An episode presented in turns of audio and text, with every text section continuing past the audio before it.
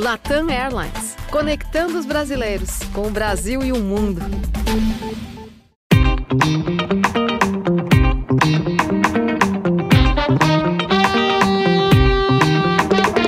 Bem-vindos à plataforma Gente da Globo, seu passaporte para conhecer e compreender as tendências de comportamento do brasileiro.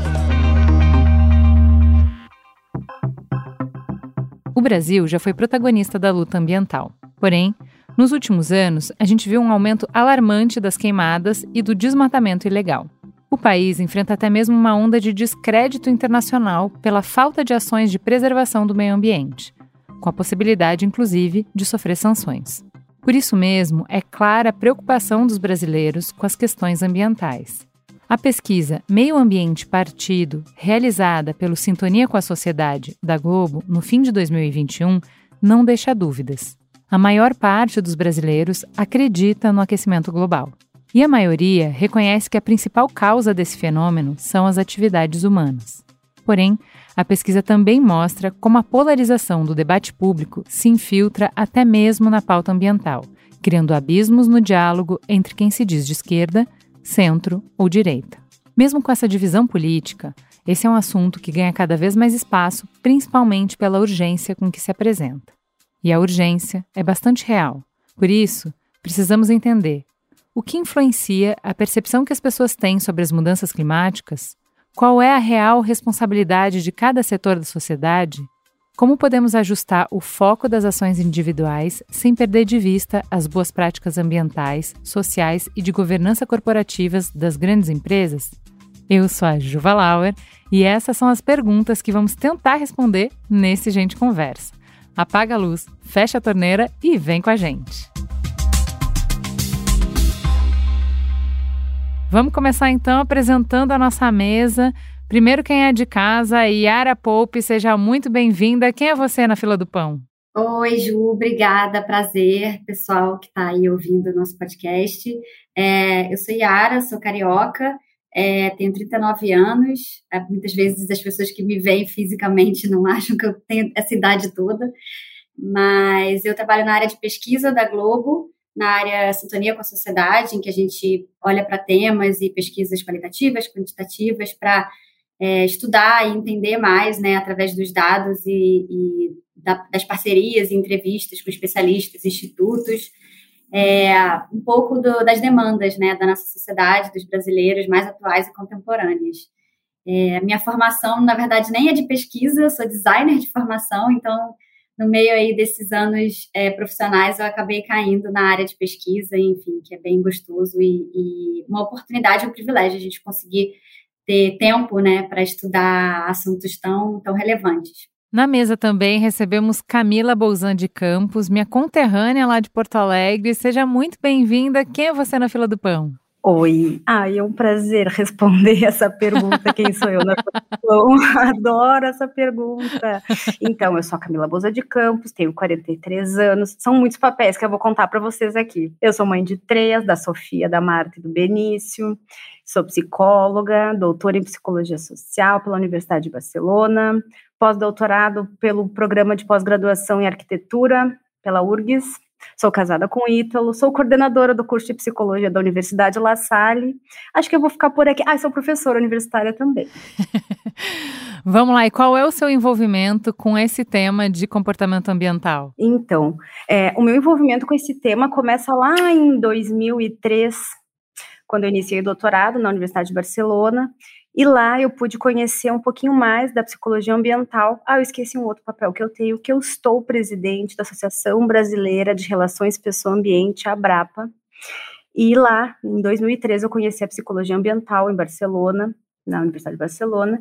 E por lá eu comecei, então, a me, aprof me aprofundar, me aproximar desses temas, Trabalhei então a minha tese de doutorado, vou poder contar um pouquinho para vocês. É um prazer poder trazer um pouquinho desses dados tão, in, tão uh, duros né, da academia, para a gente poder discutir um pouquinho mais o impacto então da, das questões ambientais, no comportamento pró-ambiental, comportamento ecológico de todos nós.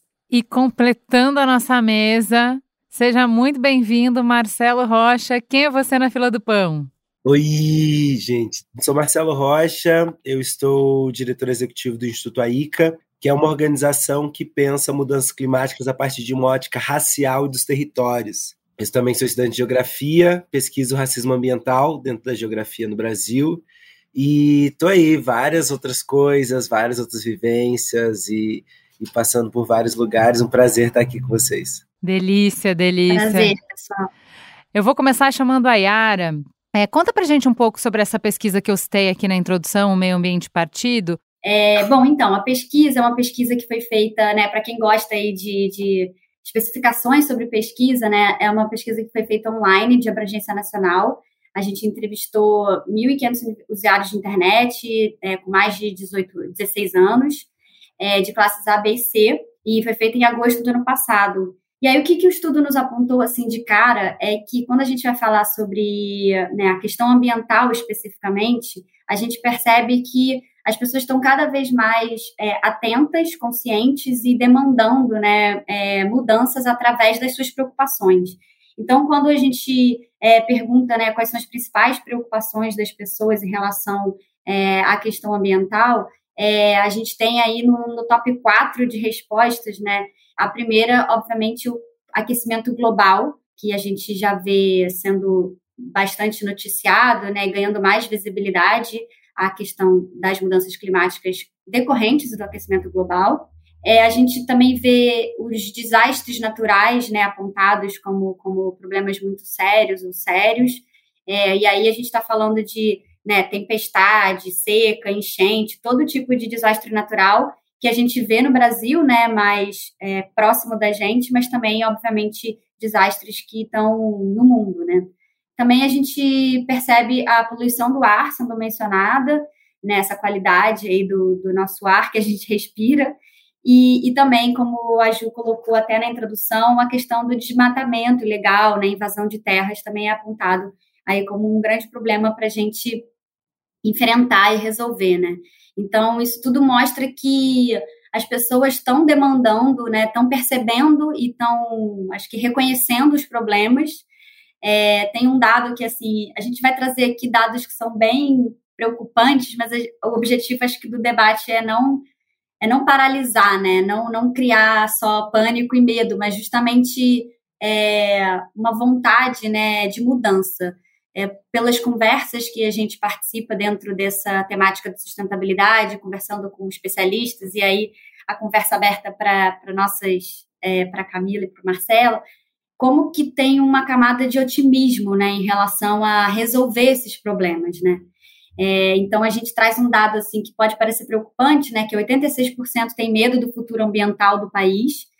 É, então isso a gente pode olhar para esse dado de uma forma que ah, as pessoas estão reconhecendo o problema, então esse é o primeiro passo para a mudança, né? Então, mas é interessante, Camila, eu queria te pedir, já que a gente está falando de comportamento, de como a gente lê é, a realidade, como a gente se comporta, acho que a gente tem falado mais sobre isso, porque por conta da pandemia, a gente precisava que muita gente entendesse coisas muito complexas e, e processasse isso não só para essa primeira fase, né, que a Yara falou que é entender, mas ir para ação, né? Que a gente se movesse coletivamente na mesma direção. O que, que, é comportamento ecológico? Como é que o que a gente acredita, as nossas crenças pessoais, acabam filtrando e direcionando como é que a gente se comporta? Então, é, o comportamento ecológico ele é um, um comportamento, que, um comportamento humano que trata de minimizar o impacto das nossas ações no meio ambiente. Então, qualquer comportamento que a gente executar para minimizar o impacto das nossas ações cotidianas, a gente está executando um comportamento ecológico. E a gente pode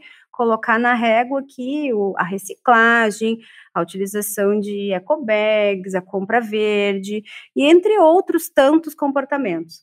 Claro que o comportamento ele é multifacetado. Tá? Então, ele tem muitas explicações, muitas variáveis que estão envolvidas neste comportamento desde é, o custo desse comportamento, desde a dificuldade, a facilidade de executar esse comportamento, é, até os nossos próprios sistemas de crenças pessoais, os nossos valores, as nossas nossa visão de mundo. As crenças ambientais, elas fazem parte da nossa visão de mundo. Agora é interessante porque os, as crenças, elas podem nos explicar o comportamento, elas podem estar indicando, né, uma pessoa que tem essa crença de que ela faz parte do meio ambiente, de que o meio ambiente é ela.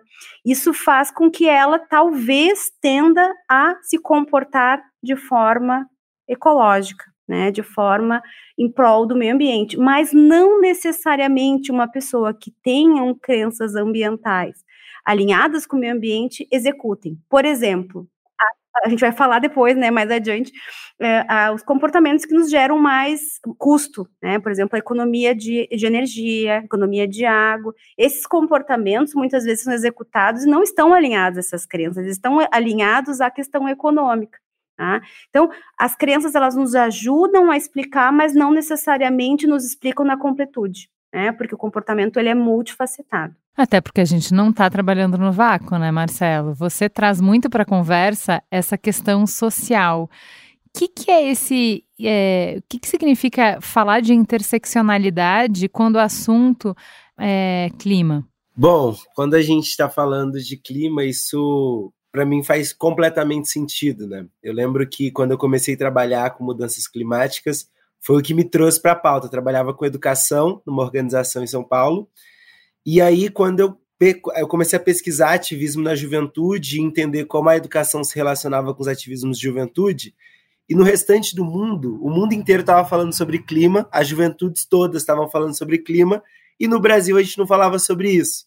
E eu comecei a me perguntar isso. Eu falei assim, por quê? A gente, 2019 foi um ano que o mundo explodiu discutindo sobre clima, Greta Thunberg, os movimentos socioambientais de juventude, e no Brasil a juventude não estava discutindo isso, para a gente não fazia tanto sentido. E aí eu me debrucei a pesquisar isso e falei assim, como a gente chega nesse lugar, né? E aí eu percebi a necessidade para discutir esse tema no Brasil, da gente falar sobre interseccionalidade. Porque quando eu chego para uma pessoa numa periferia brasileira e vou falar assim, vamos falar sobre aquecimento global, a visão que a gente ainda tem é um urso polar em cima de um bloco de gelo, aquela fotinha clássica do livro didático. E se eu não trago para a realidade daquela pessoa e falo assim, mudanças climáticas é sobre não chegar alimento na sua mesa, mudanças climáticas é sobre energia, mudanças climáticas é sobre seu cotidiano e não sobre um urso polar em cima de um bloco de gelo do outro lado do mundo, aquilo a pessoa não vai conseguir entender. Então é muito difícil a gente conseguir trazer para a realidade quando a gente não consegue entender a dinâmica de vida de cada pessoa. Qual é a realidade, né? Exato. Como o clima afeta as mulheres, como o clima afeta as pessoas pretas, como o clima afeta as pessoas em favela, como afeta em cada lugar. Porque se eu não me sentir parte daquele assunto, eu não vou querer discuti-lo. E eu acho que isso é uma questão que a gente vê muito no Brasil. Então, e a pandemia foi algo que nos conseguiu trazer essa realidade. Inclusive, eu acho que a gente começa a discutir mais mudanças climáticas no Brasil, porque começa a chegar perto que a gente via muito distante. Então, esses atos climáticos sempre aconteceram e sempre eram levados como normalidade. Então, ah, desabou uma casa aqui na favela, desabou algo lá no Rio, aconteceu um desastre, chuva de verão. É muito normal. E essa normalidade foi se efetivando como cotidiano, entendendo que não era um processo é, que tinha ação humana, não era um processo antropogênico, mas era um processo da natureza. Ah, tá acontecendo, foi Deus, foi alguém, algo aconteceu. E nunca se relacionava com o que a gente faz, com as nossas ações. Então a interseccionalidade consegue trazer isso para as nossas ações e consegue trazer isso para as consequências também para a gente entender quem são os mais afetados e como eles são afetados pelas mudanças climáticas. Perfeito. E aí, é, já que você está falando que para que as pessoas entrem na conversa, a gente tem que falar das muitas realidades, né? Me chamou a atenção, Yara, quando você abriu falando da pesquisa, a gente fala que, não, o brasileiro está preocupado. Quem é que se preocupa com o meio ambiente? Você consegue me falar um pouco mais é, dessa, desse perfil, de quem são essas pessoas? É, a, o que a gente fez um recorte na pesquisa, né, um cruzamento de dados, assim, a gente percebe que a gente, quando a gente olha para inclinações é, políticas, né, a gente percebe que tem uma uma maioria de pessoas é, com inclinações de esquerda, né, olhando para principalmente o aquecimento global enquanto pauta, uhum. né, e, e, as pautas ambientais de uma forma geral.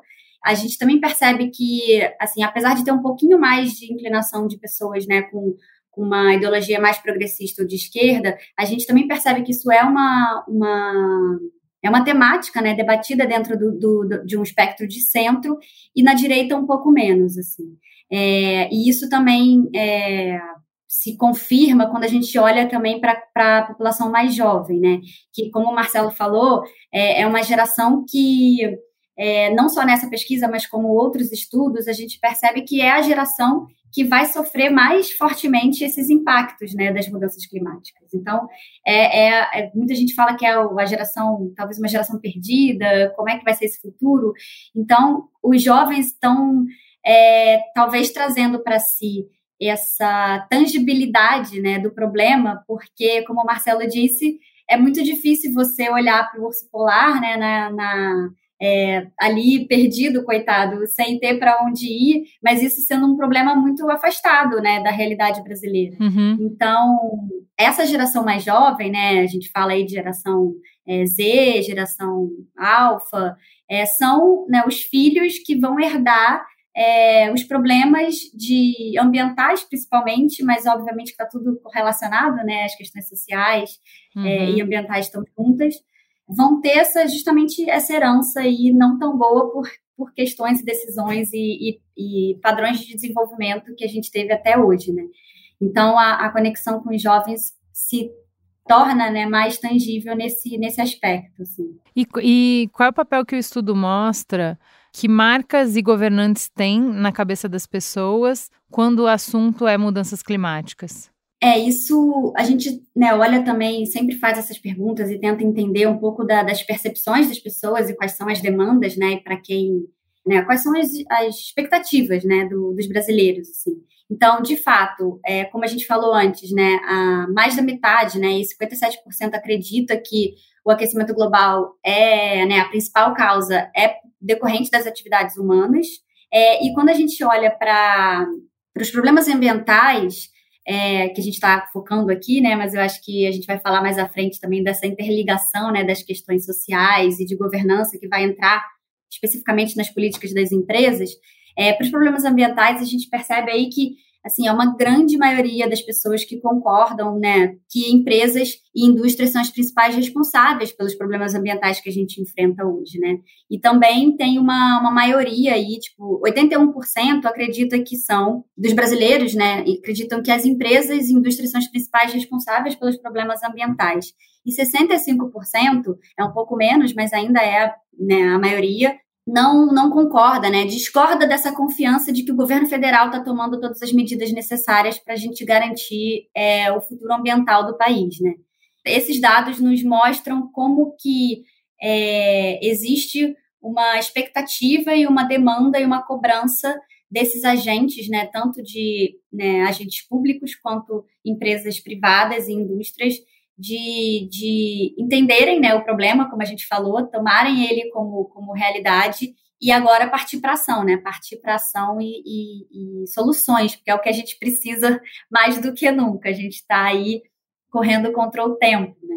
É, com grandes, é, com grandes poderes vem grandes responsabilidades, né? Então, quanto que as empresas Sim, é, mobilizam dos nossos recursos, quanto que elas é, ditam quais são os nossos padrões de consumo, mas também de comportamento, mas também a vida, como a vida acontece dentro da nossa sociedade. Com um poder tão grande, as empresas também vão ser responsabilizadas pelo futuro, pela nossa sobrevivência, né? Se a gente está escolhendo um caminho que garante as próximas gerações. E aí eu queria te perguntar, Camila, no teu doutorado, você estudou a relação entre práticas sustentáveis das empresas e achei muito interessante o comportamento ecológico dos trabalhadores. Como que foi isso?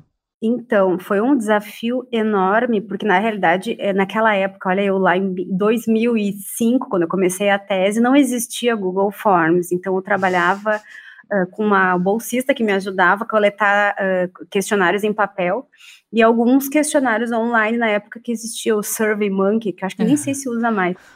É, e, e, aí, o que, que, o que, que a gente queria, né? Identificar. É, primeiro, trabalhava com a gestão ambiental com uma perspectiva de gestão de mudança de comportamento dentro uhum. das empresas.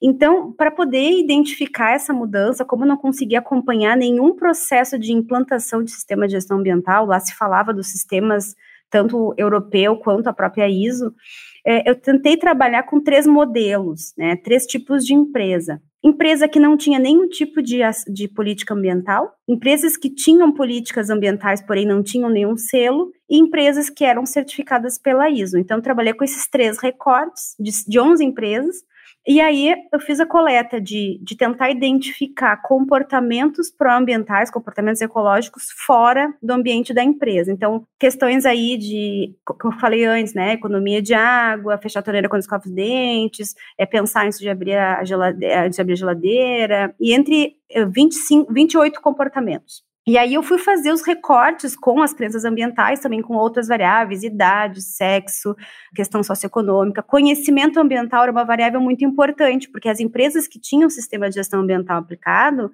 as, a, querendo ou não, os funcionários eles tinham algum engajamento com as questões ambientais. Mas, ao mesmo tempo, conforme era essa implantação, a gente identificava certas resistências, quer dizer assim, é top-down. Aqui a gestão ambiental é top-down. Então, assim, ah, se o meu chefe manda eu fechar a torneira, aí que eu não vou fechar, porque está me obrigando, não houve uma sensibilização.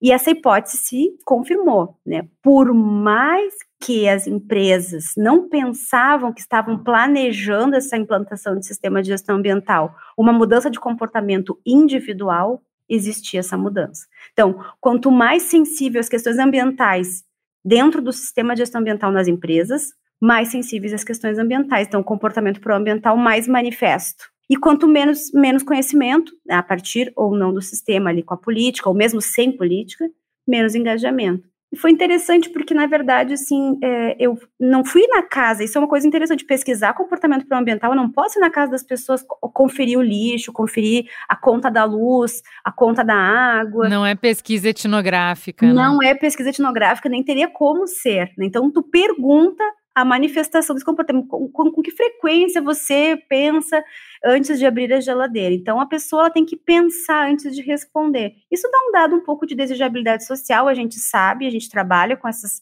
com esses cálculos, mas sim tem resultados bem interessantes. Mas eu fiquei bem incomodada com alguns resultados, com algumas respostas do tipo assim, essa questão top-down, isso me incomodou muito. Né? Inclusive, assim, eu deixava, contando uma anedota de 500 e poucas respostas que eu tive, uma pessoa me mandou um e-mail. E essa uma pessoa que mandou e-mail disse assim: o que tu tá perguntando se eu fecho a torneira, se eu penso antes de abrir a geladeira, tu não tá perguntando para as grandes indústrias poluidoras. E aí eu se mas eu tô pensando no pequeno, porque no grande eu não consigo chegar, eu sou uma mera pesquisadora né? E só uma pessoa fez essa manifestação. E aí eu comecei a perder um pouquinho de esperança e eu vou contar depois para vocês onde é que eu fui parar. Bom, então antes que ela nos conte de perder a esperança, acho que é importante você entrar, Marcelo, porque ok, a gente tem um sistema, a gente falou de grandes responsabilidades, grandes poderes, mas a gente tem um sistema em que cada um tem uma importância, né? Porque é muito legal a Camila pensar desse lado que é como que a prática da empresa molda o meu comportamento individual, mas as empresas elas só existem como agrupamentos de indivíduo. Se eu como indivíduo mudo, eu movo também as empresas. Uma mudança de cultura, uma mudança de consciência de indivíduos vai mover as empresas também. Então, essa, essa direção não, não é única, né? Um influencia o outro, o outro influencia o um, e a gente. Mais, né? Essa questão de, da empresa uh, uh, forçar, entre aspas, esse comportamento e o sujeito levar para sua casa. Ele multiplica, ele se torna um multiplicador, embora não é consciente. Às vezes não é assim porque a empresa pediu, mas quando eu vejo, eu chego na minha casa, já estou executando esse comportamento e já estou pensando em outros comportamentos que eu posso até manifestar aqui com a minha comunidade, com os meus vizinhos, enfim. E a partir desse, desse pontapé inicial, eu posso evoluir para caminhos que inspirem, inclusive, eu alimento a empresa do que eu descobri ou do que eu fui buscar e dessa minha evolução, e isso contribui. Como que você vê isso, Marcelo? Qual é a responsabilidade de cada setor da sociedade para promover a mudança? O que, que empresa, governo, o que, que cada um de nós, qual pedaço de pizza é de cada um? Eu acho que a gente chegou num momento, e eu tenho refletido muito sobre isso, que não, há, não tem como ter ações individuais apenas. Qualquer tipo de mobilização deve ser coletiva. E isso até gera esse conflito quando a gente pensa em relação, às vezes, de empresa e trabalhadores e de governos até. Porque se não for um hábito coletivo, se a não transforma isso em hábito, facilmente se torna apenas uma obrigação. E quando é obrigação, não vai. As pessoas têm dificuldade em cumprir enquanto obrigação. Mas se for um hábito, se a gente começa a tornar um hábito, isso se torna muito mais fácil. Eu lembro uma organização que eu trabalhei, que era isso, ficava, vamos, vamos mudar para todo mundo traz sua caneca, a gente não vai consumir mais plástico. Mas todo lugar que você ia tinha o dispenser com copos plásticos. Então, ninguém lembrava de pegar seu copo porque sabia que quando chegasse naquele outro lugar ia ter um copo plástico esperando. Então era impossível mudar essa cultura, até com o tempo. A gente teve uma conversa, né? Eu fiz uma, uma, uma consultoria para uma outra empresa também que a gente é, dialogava. E a gente falou assim: e se a gente começasse a ofertar como um brinde em todo mundo que viesse visitar a nossa organização um copo que a gente não ia gastar tanto, então não mexia tanto com o orçamento da empresa, mas daria um copo é, permanente para essa pessoa com a marca, com a logo da empresa, etc. Isso começou a mudar o hábito. Todo mundo que chegava queria ter o copo da empresa, e isso começou a gerar um, uma outra cultura. Então, todo mundo que chegava lá ia na expectativa de ter o copo da empresa, e aquilo se tornou algo que reduziu o consumo. Então, quando vai se tornando um hábito, todo mundo começa a perceber e fazer isso como semelhante. E eu acho que no Brasil, a gente tem, tem é, isso como como, como uma cultura muito difícil ainda, de transformar os hábitos sustentáveis, transformar os hábitos ambientais, até porque a gente ainda é um país que tem dificuldades enormes na questão socioambiental, como a questão do saneamento básico. Então, o mesmo lugar que a gente está falando para a pessoa, eu lembro que eu discutia muito isso no começo da pandemia, quando a gente teve o primeiro comunicado da OMS falando sobre lavar as mãos com água e sabão, e eu estava trabalhando com algumas comunidades no Rio que sequer tinha acesso a, acesso à água. Isso me gerou uma. Eu falei assim, gente, como essas pessoas vão sobreviver? E isso tinha que ser um hábito. As pessoas tinham que lavar a mão todo dia com água e sabão, comprar álcool em gel, etc. Mas isso era impossível para algumas pessoas. Entendendo que o Brasil, a maioria das grandes empresas que a gente tem, da grande indústria, os trabalhadores estão nesses lugares. Então, os trabalhadores que estão na grande indústria estão alocados nas favelas, estão alocados nas comunidades, e a gente precisa entender que quando a gente vai gerando algumas atitudes, o comportamento ele vai se alterando como hábito comum. Então, mais do que falar sobre um hábito dentro da empresa, mas como aquela política da empresa começa a afetar para a gente ter uma política também que pense governo, que pense Estado, que pense cidades. Aquilo pode gerando um sistema coletivo de responsabilidade social e socioambiental.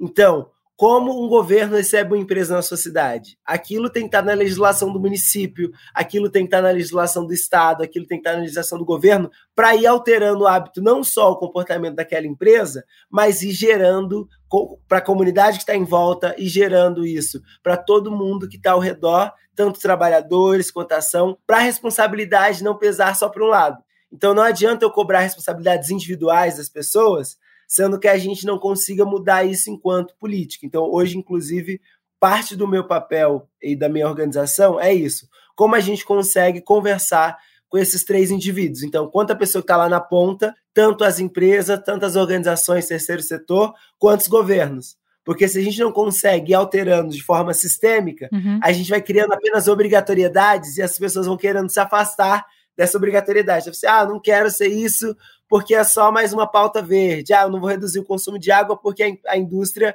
está aumentando. Mas como a gente também reduz a indústria? Então isso tem que estar numa política colaborativa e tem que se tornar hábito, não apenas obrigatoriedade. Eu queria muito pegar essa fala do Marcelo, que é, foi essencial, para falar uma, uma frase que é uma máxima assim dentro desse mundo do, da questão né, do estudo e do ativismo ambiental, e foi e é uma dessas frases de memes de internet que eu via um tempo atrás. Eu não sei quem é o é o quem, quem assina essa frase, então se a gente souber depois pode pode escrever aqui para o podcast. É que a gente precisa de é, não, a gente não precisa de pouca gente fazendo tudo de forma perfeita. A gente precisa de muita gente fazendo de forma imperfeita.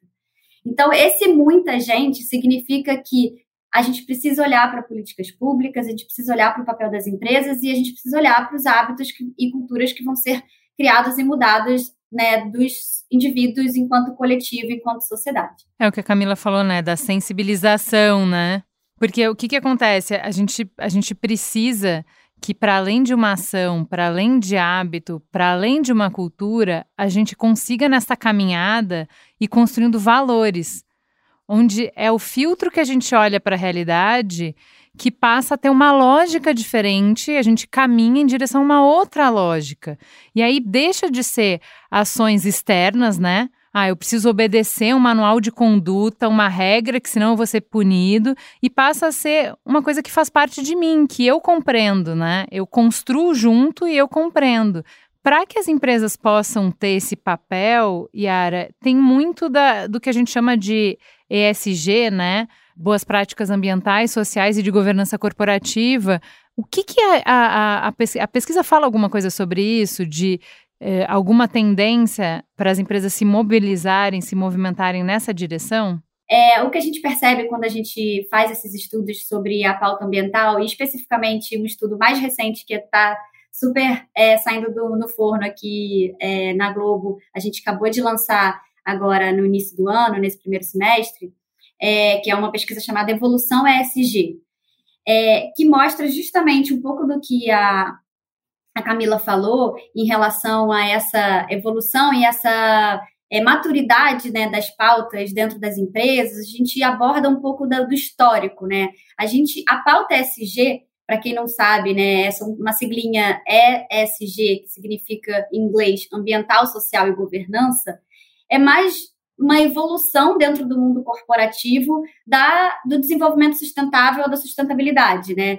Lá nos anos do final dos anos 90, início dos anos 2000, cresceu muito a visibilidade, né, dentro aí de um, talvez de um nicho é, dentro das empresas do tripé da sustentabilidade, em que a gente olhava para o ambiental, para o social e para o econômico, né, de forma interligada. Esse olhar interligado surgiu com né, o desenvolvimento sustentável, mas já vinha aí desde os anos 60 com um olhar mais para a ecologia, mais para o ambiental, mais para a natureza, porque nós, enquanto seres humanos, nos dissociamos da natureza, né? Nós se separamos da natureza, nós não, por uma questão aí de desenvolvimento, a gente não é, se considera parte né, da natureza. Nós temos uma lógica linear, nós não olhamos, né, nós enquanto seres vivos pertencendo a esse mesmo ecossistema e esse mesmo planeta.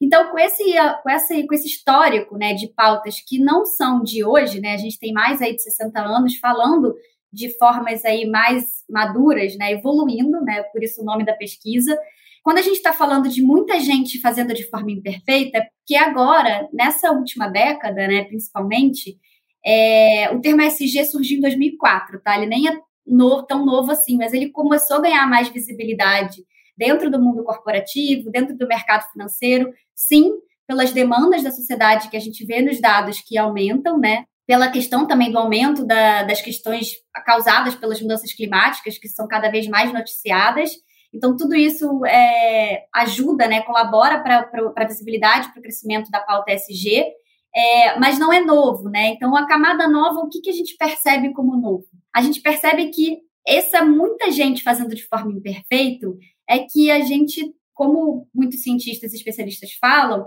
a gente está sem tempo agora, né? O tempo é o principal fator crucial de resolução de problemas. Assim, a gente tem aí o que muitos cientistas indicam, menos de oito anos para a gente poder reverter certas questões é, que, né, que ocasionam as mudanças climáticas em relação ao aquecimento global, à emissão de carbono, e aí a urgência que se torna principal fator de diferença né, desse histórico de temáticas que não são exatamente novas, mas que ao mesmo tempo, quando a gente está falando aí né, do, do, papel do indivíduo, papel do coletivo, política pública, governo, empresa, é, tem, tem uma outra camada de que nós nos acostumamos também a olhar, e aí nós, eu digo nós enquanto sociedade, empresa, todo mundo, né, governo, por uma questão aí do sistema em que nós vivemos, né, principalmente aí no mundo ocidental, a gente se acostumou a colocar um ônus muito maior do indiví no indivíduo e nas escolhas individuais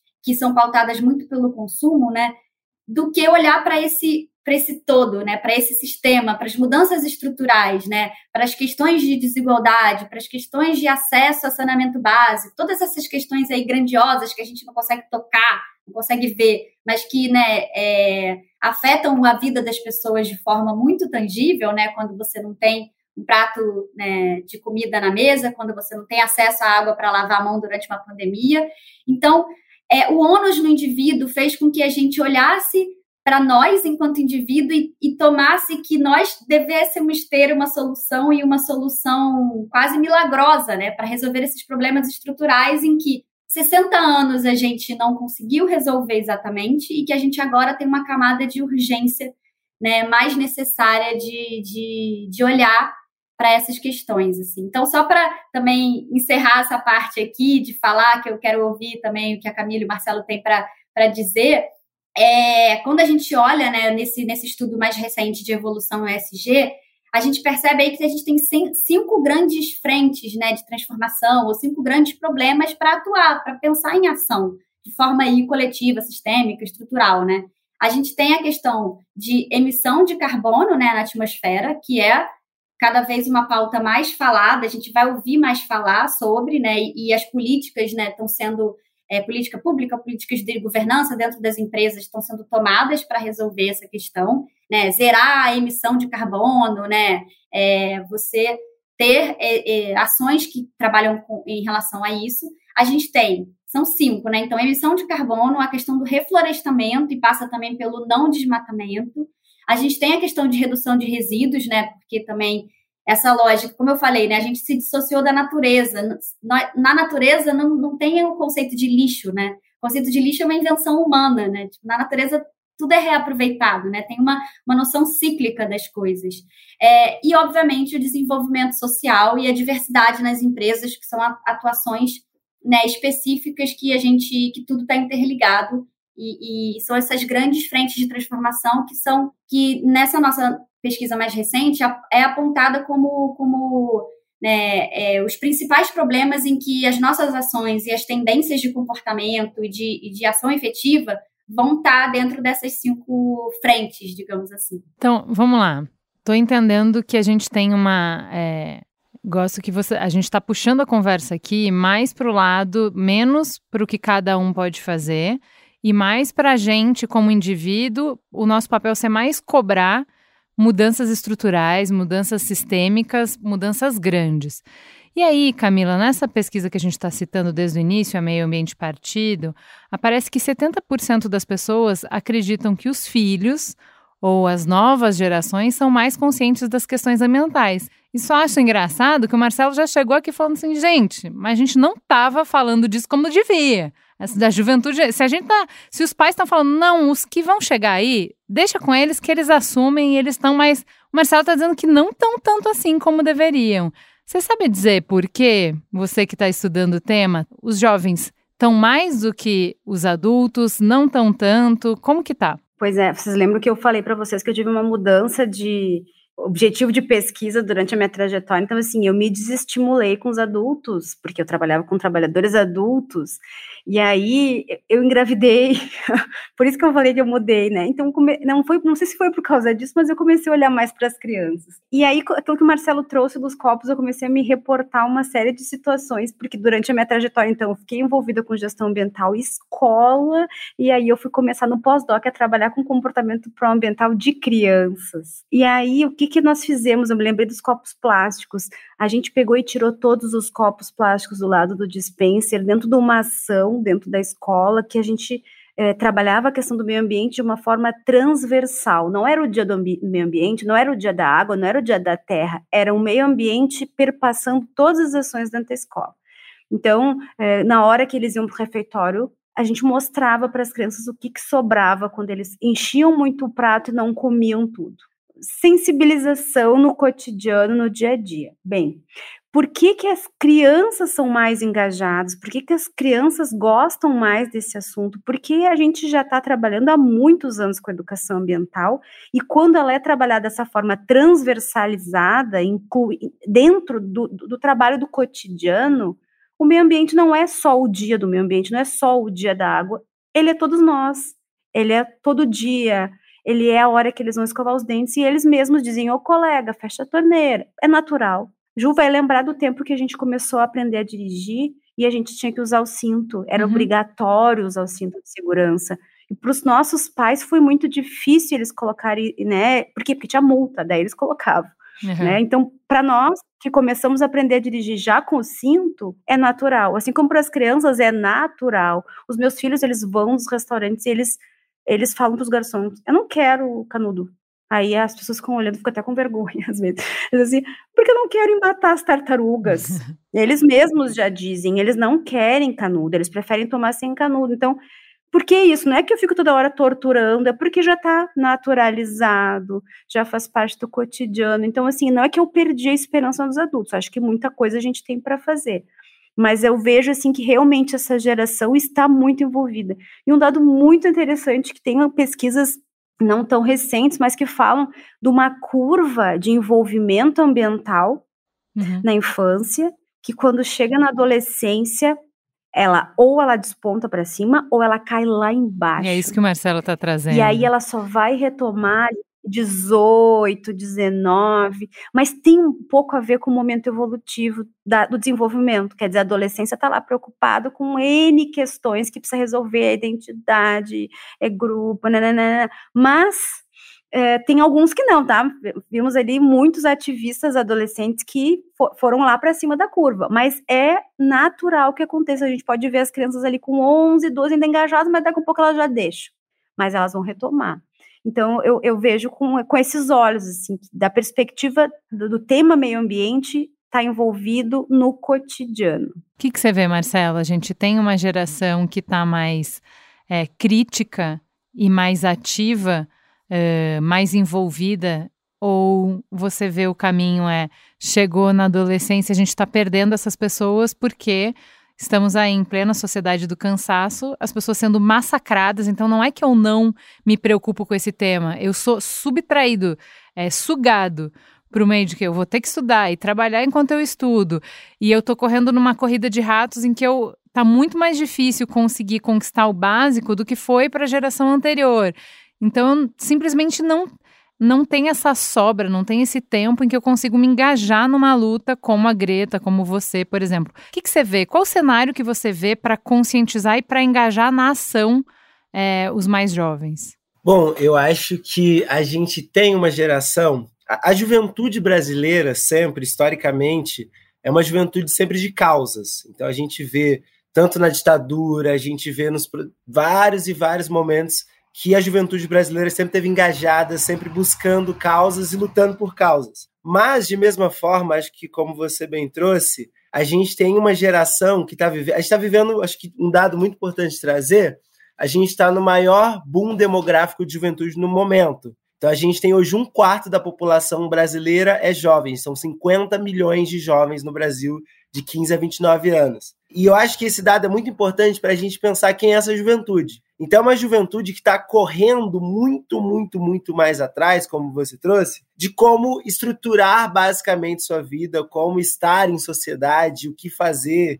E isso envolve inúmeras causas. E eu acho que a gente não tem uma juventude desengajada, mas a gente tem causas demasiadas para uma juventude, que é uma juventude que está vivendo uma transição de geração. Então, da mesma forma que a gente tem lutado para combater hábitos do passado, para tirar algumas é, culturas que a gente tem na sociedade, a gente está tentando defender um futuro. Então a juventude está tentando consertar o passado e criar futuro ao mesmo tempo. E até brinco, na COP26, eu tive uma conversa com algumas pessoas do Fridays for Future, e eu estava falando, no Brasil a gente vai mudar o nome, porque e mudou até, inclusive, porque é muito difícil pensar sobre futuro quando a gente fala sobre a juventude brasileira.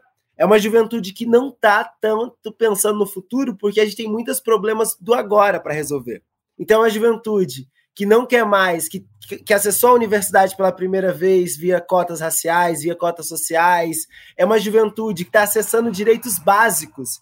E acessar direitos básicos, e o principal direito básico que eu acho que muda a vida da juventude e tem transformado essa geração é o direito à informação. Então, a gente viveu uma geração que nossos pais, eu, minha mãe até hoje não teve acesso à educação, agora está começando a ser alfabetizada. Meu pai também, eu sou a primeira pessoa a entrar na universidade da minha família inteira. E isso vai trazendo a possibilidade da gente descobrir que tem direito da gente descobrir que a gente tem direito à água, da gente descobrir que a gente tem direito à segurança pública, que a polícia não tem que vir na favela só para matar, mas a gente precisa ter, ser, ser assegurado pelo Estado, que a gente tem direito a viver, que a gente tem direito a transitar pela cidade. Então a gente tem vivido uma geração que tem descoberto todos os seus direitos. E um desses direitos que a gente está descobrindo é o direito ao meio ambiente. Porque no Brasil, as favelas elas nascem lá após Guerra de Canudos, quando a gente tem a primeira favela no Brasil, a Morro da Providência, hoje no Rio de Janeiro. Ela nasce por quê? Era uma oferta de moradia. E não tinha moradia quando, quando, quando os trabalhadores e os soldados que lutaram na Guerra de Canudos voltou para o Rio. E aí eles ocuparam aquele território hoje que é o Morro da Providência. E colocaram o nome de favela porque era uma vegetação da região, lá de Canudos. E pensar isso, a gente pensa que, diretamente, o nosso povo teve sempre muito ligado à natureza. Se a gente pensar as religiões de matriz africana, se a gente pensar a cultura indígena no Brasil, sempre muito ligado. Mas há uma desconexão, tanto via Revolução Industrial, há uma desconexão tanto pela gente ter que usar a natureza para sobreviver. Então, o lugar que foi desmatado para construir uma favela não foi desmatado por, lucro, como a gente vê hoje nas grandes empresas. Foi desmatado para conseguir ter acesso a um direito básico que é a moradia, que está garantido na Constituição, mas que não foi provido pelo Estado. E hoje essa geração está entendendo isso. Como a gente reverte a situação de coisas que a gente teve que fazer para sobreviver, para conseguir ter uma vida plena em relação com a natureza. Mas isso passa por vários direitos. Então, passa pelos direitos e as questões de gênero no Brasil, passa pela questão racial, porque quando a gente pensa toda essa situação, a gente tem que pensar raça.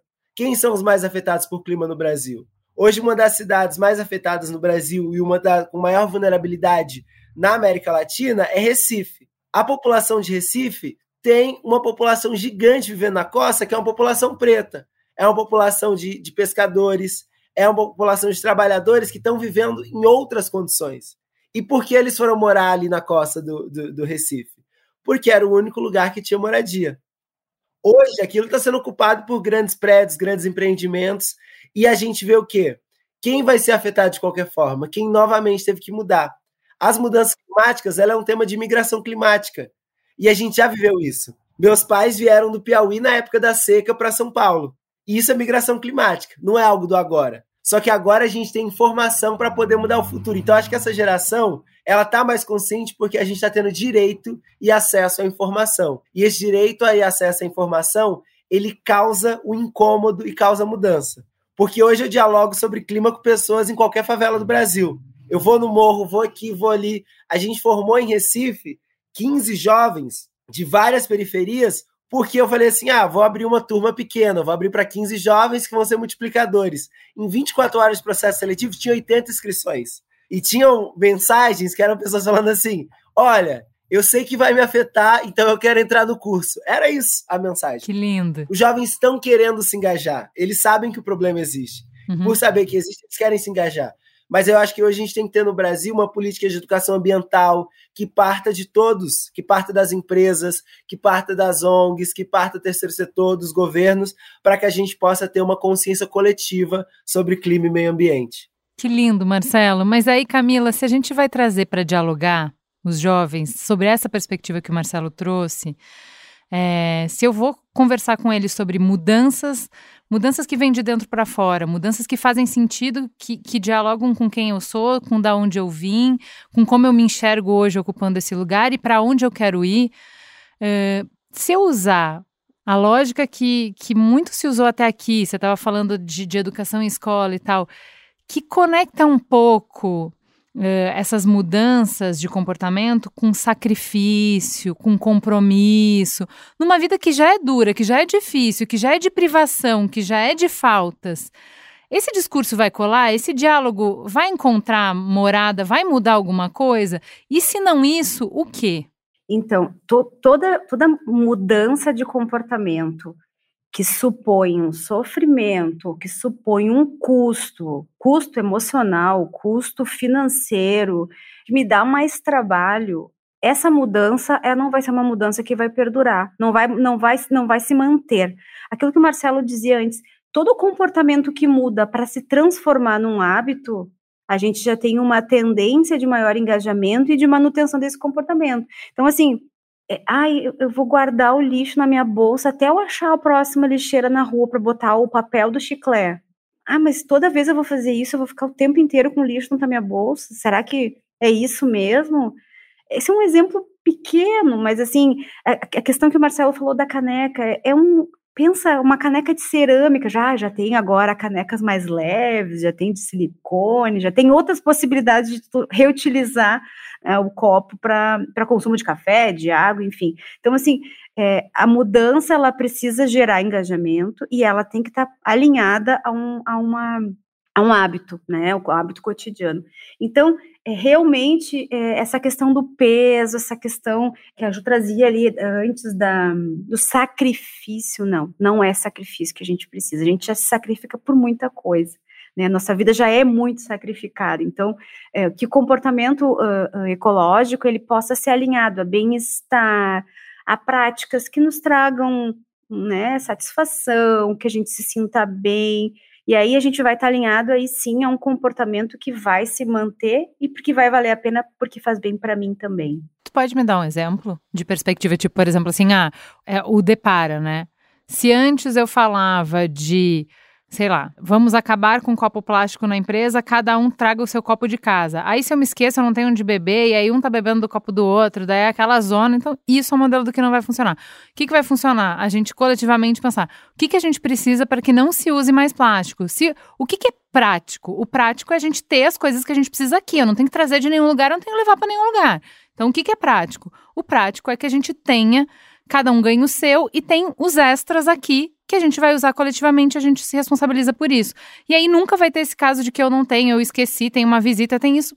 Tá resolvido. É disso que estamos falando? É uma mudança de cultura, não deixa de ser, né? É, é um, é como a gente estava falando antes, realmente é difícil que já aconteceu em diversos lugares que eu cheguei assim para tomar café e cada um tem sua caneca, eu não tenho a minha caneca e eu fico incomodada que eu não tô com a caneca. Mas para mim isso já é uma coisa que eu já incorporei. Agora, outro, outras práticas, por exemplo, ir no mercado e não usar sacola plástica. Eu já cansei de ver mercado fazendo cara feia porque eu pedi caixa de papelão, porque eu quero botar minhas compras na caixa de papelão, não quero 500 sacos plásticos. Eu quero colocar, ah, mas vai misturar o vinho com sabão em pó, mas embalagens fechadas, eu posso colocar na mesma caixa de papelão, não tem problema né? É, mas é, realmente é uma mudança de cultura. É, eu me lembrei de um exemplo muito interessante, assim, é, quando a gente vai lá do top top, né, lá em cima na gestão, implanta o sistema de gestão ambiental, e esse gestor ele me dizia assim: "Ah, mas aqui a gente tem uma uma a gente doa todo o excedente de papelão e de restos de metal para uma, uma, uma associação de catadores vizinha nossa aqui. Eu disse, ah, mas que interessante. Aí a gente continua andando pela fábrica, na saída da fábrica, ele dizia assim para mim: Olha só, aqui eles são tão conscientes que eu tenho um, um funcionário e quando ele sai, sempre apita no, no, no detector de metais. Eu disse, mas por quê? Porque ele leva o, a, aquela alcinha da, da lata para casa porque ele ajuda uma comunidade. Aí eu saí pensando assim, ai que legal, né? Ele ajuda a comunidade. Eu pensei, mas esse funcionário, ele não sabe que a empresa já está ajudando, ele não se sente representado pelo que a empresa está fazendo com essa comunidade, ele precisa fazer e levar para casa também. Então, eu acho que a questão também passa pela questão da comunicação. Por que essa empresa está fazendo dessa forma? Por que ela acha tão bonito doar para a associação de catadores, mas os, o colaborador dele que está lá na ponta, lá na fábrica, ele nem sabe que tem essa, essa associação e ele está fazendo por conta própria. E aí, esse que está fazendo por conta própria não é porque a empresa pediu, é porque ele tem crenças ambientais alinhadas com o meio ambiente, porque ele quer ajudar a comunidade dele, mas é uma coisa que é intrínseca dele. Né? A empresa não transmitiu.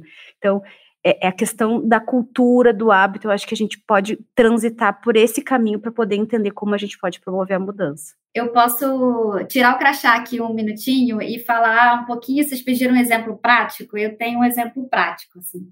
É, eu vivi essa mudança. É, mais ou menos em 2018, aí já temos quatro anos, eu me conectei mais com a, a questão de, de mudar um pouco hábitos, né? Ser mais sustentável no meu dia a dia eu não lembro nem como veio o, o estalo. Eu falo por mim, assim, porque eu sou uma pessoa preguiçosa, tá? E aí, quando eu tô nessa. Eu sou meio que no meu grupo de, de relação, assim, de amigos, família, eu, eu tenho um pouco dessa taxação de ser a eco chata. Mas eu sou. Eu, eu começo a conversa falando, gente, eu sou muito preguiçosa, real, assim, eu não gosto de fazer nada que vai dar muito trabalho. Então, eu comecei pelo micro e fui assim, ah, o que, que a garrafinha plástica me fez mudar? Me fez falar, quais outras embalagens plásticas eu tenho na minha casa? O que, que eu posso mudar na minha casa? Aí eu comecei a perceber, posso mudar os produtos de limpeza, eu posso mudar os é, produtos industrializados ou produtos de supermercado que eu compro, como é que eu posso tirando as embalagens plásticas do, do meu dia a dia, do meu convívio doméstico? E aí também vale sempre o senso crítico, o recorte, que é uma coisa que também a gente adquire maturidade, faz isso com mais acesso à informação, né? Como o Marcelo falou, é que eu sou uma mulher de classe média alta que tenho acesso a várias oportunidades de produtos e lugares. Eu moro no, né, morava no Rio de Janeiro, hoje moro em São Paulo, em centros urbanos, onde eu acho, né, tenho acesso a coisas e moro sozinha, não tenho filhos. Então, assim, fica mais fácil, porque eu estou preocupada comigo mesma, com a minha casa. Então, assim, o que, que isso gerou? Me fez pesquisar produtos caseiros para fazer, porque eu não ia mais comprar o produto industrializado de é, produtos de limpeza, eu falei, ah, será que eu consigo fazer? Mas será que é prático? Será que é fácil? Porque eu sou preguiçosa. Eu falei, gente, é prático, é fácil, demora, tipo, são quatro ingredientes, demora uma hora do meu dia que eu tenho o mês inteiro de produto. Ah, existe a compostagem, né, de lixos orgânicos compostáveis. Fui pesquisar sobre compostável, não conhecia muito. Falei, não, ter uma composteira caseira em casa não é para mim. Então, o que, que eu posso ter de alternativa? Existe alternativa? Eu vou ter que. E nesses altos e baixos da, dessa, dessa desconstrução, você vai vendo o que cabe a você, assim, e vai criando novos hábitos, vai pesquisando, assim. Acho que tem uma coisa que, sim, é muito inerente do indivíduo nessa busca, talvez para tudo, mas principalmente nessa busca desse, dessa temática ambiental que a gente está falando, sustentável, que é curiosidade, a gente ter curiosidade sobre algum assunto, a gente ter vontade de acessar aquelas informações e a gente sabe que cansados, né, é muito difícil a gente ter essa curiosidade, então alguma coisa que nos move é, e ter é, o nosso poder de consumo, né? Nós, enquanto indivíduo, temos aí um poder de consumo dentro da sociedade que a gente vive. Nosso consumo acaba pautando escolhas também, né, relevantes.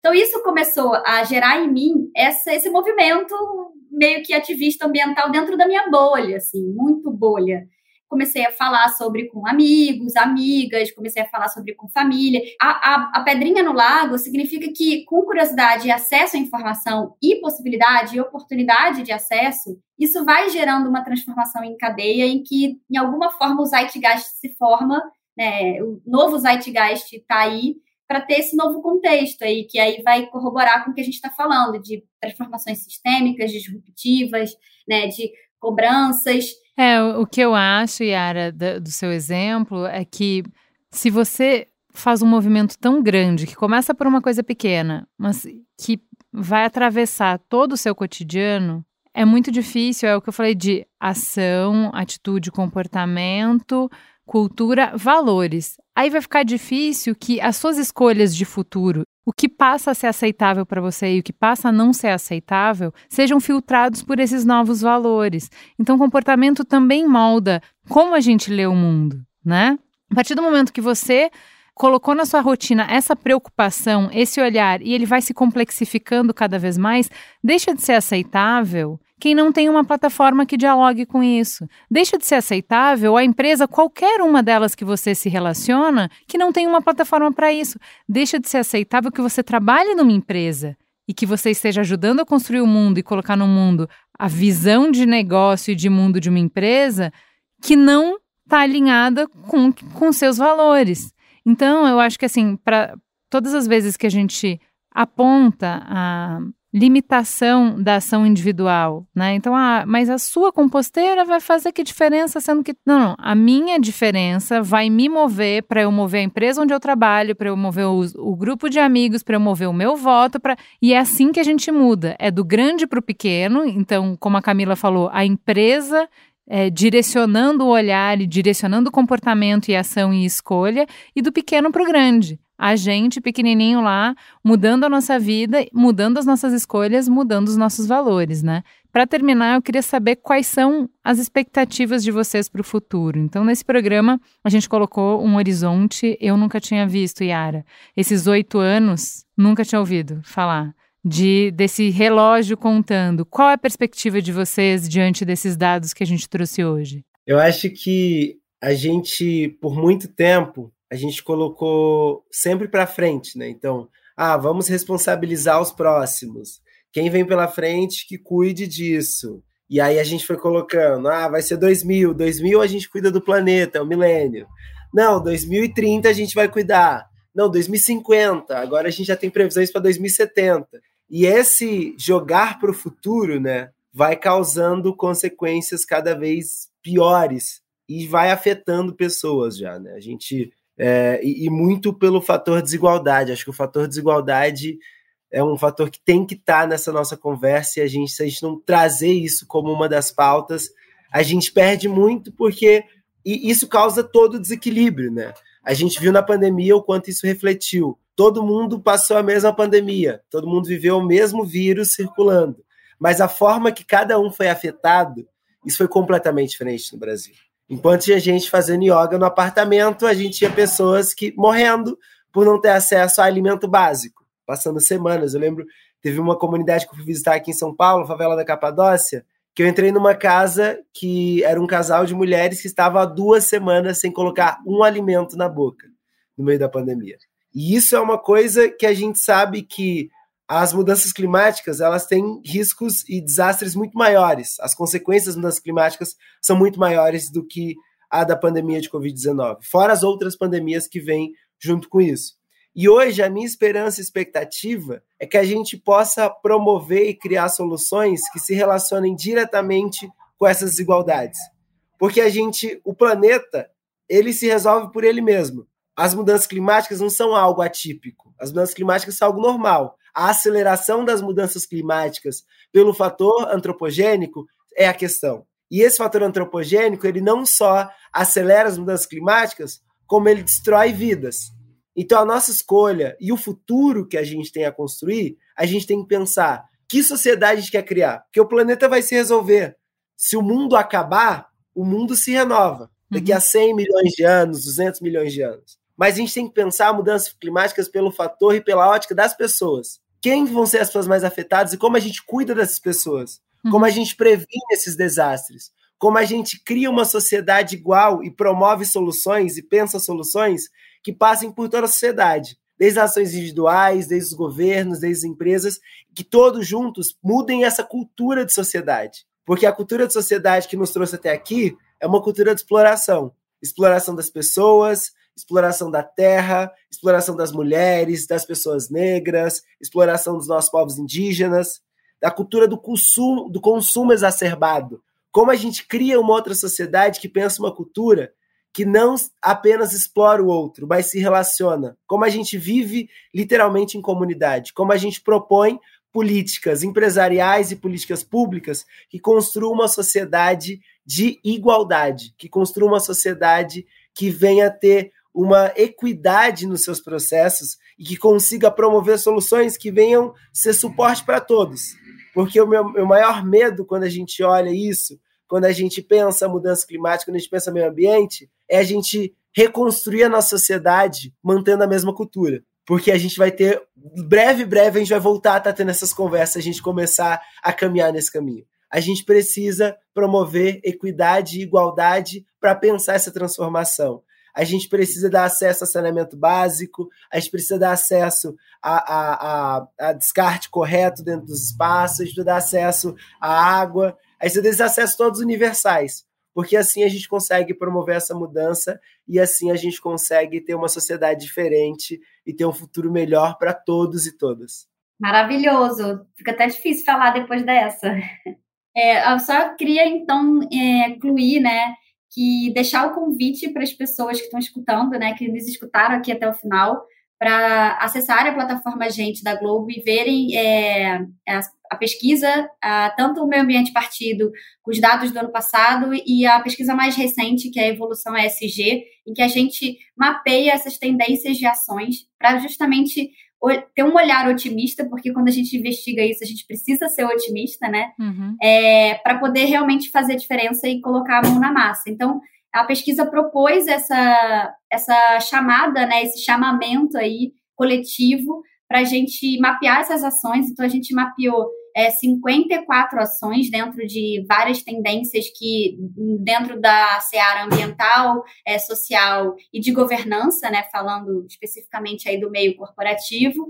E a gente, o que a gente fez também é ter um olhar de quais essas quais ações que são mais disruptivas, que são capazes de é, ter essas transformações de forma mais acelerada né, uhum. considerando aí o contexto tão complicado que a gente está. E aí, dentro dessas 54, a gente mapeou 10 ações mais disruptivas. Assim. Então, eu deixo o convite para todo mundo que quiser ler a pesquisa e que quiser nos acessar também. A nossa área de pesquisa do Sintonia está sempre disponível para esses debates e que a gente possa debater isso cada vez mais, porque ao mesmo tempo que a gente está correndo contra o tempo aí, né, esses oito anos aí são é uma data emblemática né, da próxima década de que a gente tem aí para reverter né, a, a, o aumento de temperatura específico da Terra, né, que pode causar aí questões mais, mais agravantes. Mas a gente, ao mesmo tempo, também tem, que o Marcelo está falando, por um outro lado, uma aceleração né, e uma maior urgência das demandas por transformação né, dentro da questão do desenvolvimento social, dentro da diversidade nas empresas,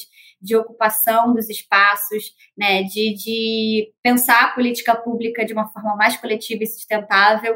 Então, a urgência das demandas também são aí proporcionais à urgência da, da nossa necessidade de, de ação. Né? Eu gosto da fala da Yara quando ela fala de disrupção. Eu acho que o, o futuro eu vejo que ele precisa ser disruptivo. Eu vejo que essa geração que está aí, né, essa, essa, essa infância, esses adolescentes que estão aí, eles não têm o que algumas gerações anteriores tinham, e até eu não me coloco, não digo que eu sinta isso, mas eu percebi muitas pessoas se cortando por não fazer determinados comportamentos, por serem taxados como ecochatos. Eu não vejo essa geração assim. Eles não, não têm medo de ser ecochatos, eles não têm medo de serem disruptivos. Eu acho que esse pode ser né, o nosso segredo do sucesso, esse pode ser a nossa chave, né? É, é, adolescentes, jovens, crianças que não têm medo de né, de falar que não concordam, que acolhem as diversidades, que acolhem as vulnerabilidades, que estão aí atentos, que não vão permitir. Né? Eu tenho essa esperança, eu tenho essa expectativa para o futuro, que, se, que sigam sendo disruptivos. Eu vi um estudo da ONU com jovens, Marcelo, perguntando como eles imaginam o futuro, e eles ficaram super preocupados que praticamente só vem distopias. É, e aí disso vem uma recomendação da ONU de que as escolas estudem futuros, tenham entre isso na grade curricular, porque a gente precisa urgente, é o que você falou, Marcelo, o que nos trouxe até aqui não nos garante daqui para frente, mas a gente precisa, ao invés de só ficar girando ao redor dos problemas, a gente precisa urgente imaginar novos futuros possíveis, né? A Cris é, Bartz, a minha colega no Mamilos, ela fala ela cita muito é, o Krenak, que ele fala que o nosso é, futuro é o passado, né?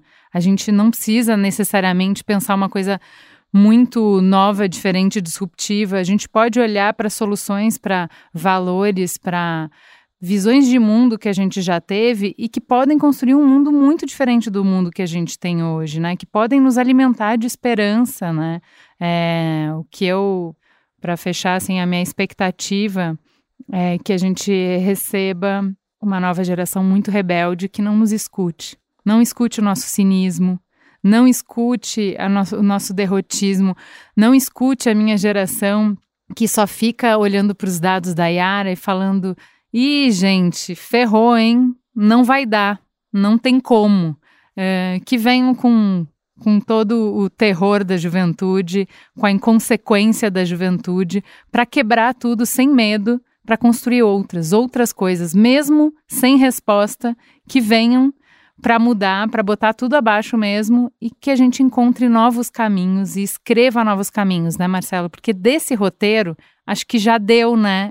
Essa reprise já passou, não vale a pena ver de novo tantas vezes. Precisamos de roteiros novos urgentemente. Saúdo os novos roteiristas desse mundo. Gente, queria agradecer muito vocês, é, uma conversa é, muito grávida, grávida de futuros, grávida de perspectivas. Muito obrigada. E para todo mundo que nos ouviu até aqui, é, obrigada por estar com a gente e até o próximo programa. Tchau, Tchau pessoal. Obrigada.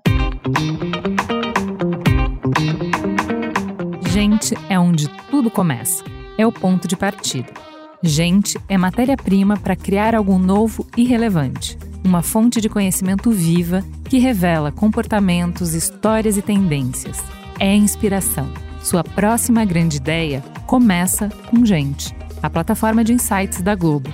Para conhecer mais, acesse gente.globo.com.